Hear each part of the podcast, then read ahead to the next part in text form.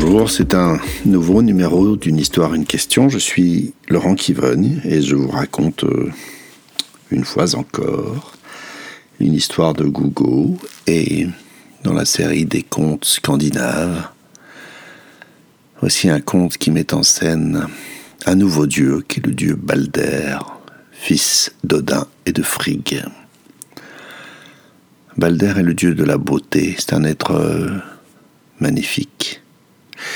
Il n'est pas seulement magnifique, il est bon.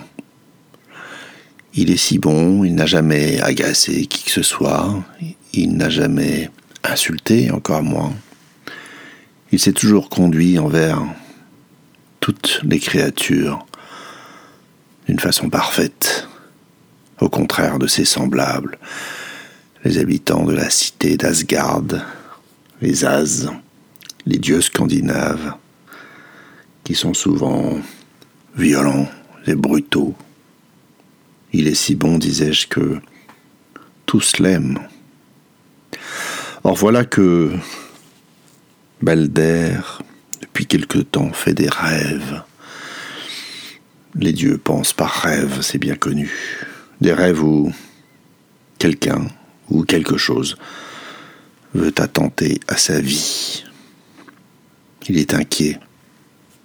Il s'en ouvre au conseil des dieux qui décident qu'il faut le protéger, que ce serait une injustice que de laisser périr un être aussi bon et aussi parfait que Balder. C'est Frigg, l'épouse de Odin, qui s'en occupe. Elle va envoyer dans tout l'univers des messagers pour faire promettre à toutes les créatures vivantes que aucune d'entre elles ne tentera jamais d'attenter à la vie de Balder. Tous partent et reviennent, la tâche accomplie. Et on organise un, un grand festin pour fêter ça. Dans la foule, il y a le dieu Loki, qui est le dieu de la tromperie et de la malice. Google, dans son conte, en fait une femme. Mais Loki a de nombreuses apparences, tantôt homme, tantôt femme, tantôt une autre créature. Et c'est mystère, parce qu'il semble que Loki n'est pas promis. Mais il est furieux. Et il se transforme en femme, justement, pour aborder Frigg et mieux tirer d'elle les renseignements. Il veut savoir si toutes les créatures de l'univers ont bien promis. Toutes, lui répond Frigg. Vraiment toutes? Ah non. Non, il y avait à l'ouest de Asgard un, une jeune pousse d'Olivier, une jeune pousse de Guy, pardon, une jeune pousse de Guy que je n'ai pas fait promettre, qui m'a semblé trop jeune. Ni une ni deux, Loki s'en va, part à l'ouest d'Asgard, trouve le Guy, le cueille et le ramène.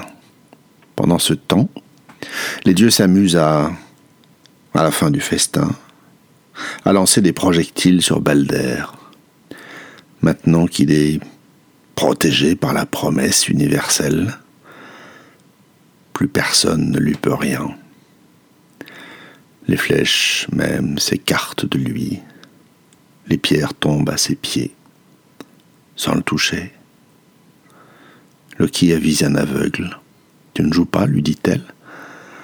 Eh bien, c'est que je n'ai pas d'arme, je n'ai pas d'arc, rien pour lancer.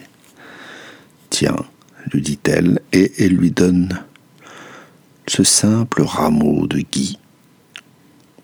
L'aveugle, voulant participer à la fête, lance le gui, qui perce le cœur de Balder, qui tombe, mort.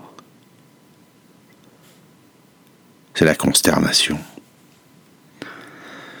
Tout le monde se met instantanément à pleurer cet être si parfait Odin lui-même le prend dans ses bras et le porte bientôt après la veillée, le porte dans un bateau funèbre. Le bateau part vers le royaume des morts. Sept jours et cette nuit, tous pleurent le souvenir du dieu Balder. Et enfin, se réveillant peut-être de ce cauchemar, Odin demande aux frères de Balder d'aller supplier le maître du royaume des morts de leur rendre leur ami. Le frère, qui je crois s'appelle Hermod, part sur le champ. Il supplie, il implore le maître du royaume des morts qui lui dit Si toutes les créatures de la terre me demandent son retour, alors j'exaucerai ta prière. Mais si une seule des créatures qui peuplent la terre refuse, même si elle est la plus modeste, alors je le garderai. À nouveau, Frick fait son office et envoie des messagers dans tout l'univers. Tous promettent, tous sont en larmes, tous regrettent le merveilleux Balder. De retour de leur immense périple, certains messagers passent devant une caverne où se trouve une femme, c'est encore le dieu Loki. Elle ne pleure pas, mais il faut qu'elle promette. Non, dit-elle, je ne promettrai pas. Il ne m'a rien fait de mal. Il ne m'a rien fait de bien non plus. Mais il faut qu'il y ait une justice en ce monde et que tous soient traités avec équité. Alors non, je laisse Balder à son sort. Et c'est ainsi que le beau, le parfait Balder rester dans le royaume des morts. Voilà, c'est la fin de cette histoire. Ça fait deux fois que je vous raconte des histoires de dieux qui périssent. Mais rassurez-vous, les, les dieux ne périssent jamais tout à fait. On va les retrouver et Odin la semaine dernière et Balder en d'autres occasions. Ils ont des vies multiples au gré des légendes, au gré des rêves. Mais sur cet épisode, qui est sans doute l'un des plus célèbres de la mythologie scandinave, Qu'est-ce que ça vous dit? Quelles questions ça vous fait vous poser? Faites une pause. Quant à moi, euh,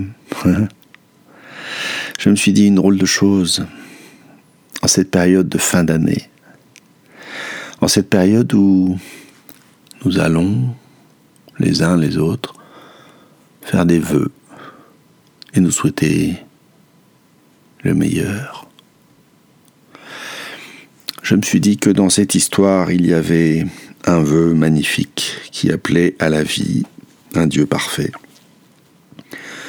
Et qu'une créature, une seule, qui est décrite sous un jour malicieux et presque maléfique, avait empêché ça, au nom cependant de l'équilibre du monde, et qui irait contester des règles d'équité. Et je me suis dit, tout ce que je souhaite à mes amis, à mes proches, et tout ce que je me souhaite, respecte-t-il l'équilibre du monde? Est-ce que j'en ai seulement la conscience? Et l'interrogation dans mon cœur En tout cas, que cela ne m'empêche pas de vous souhaitez une bonne fin d'année et une merveilleuse année 2020. Cliquez, partagez, à bientôt.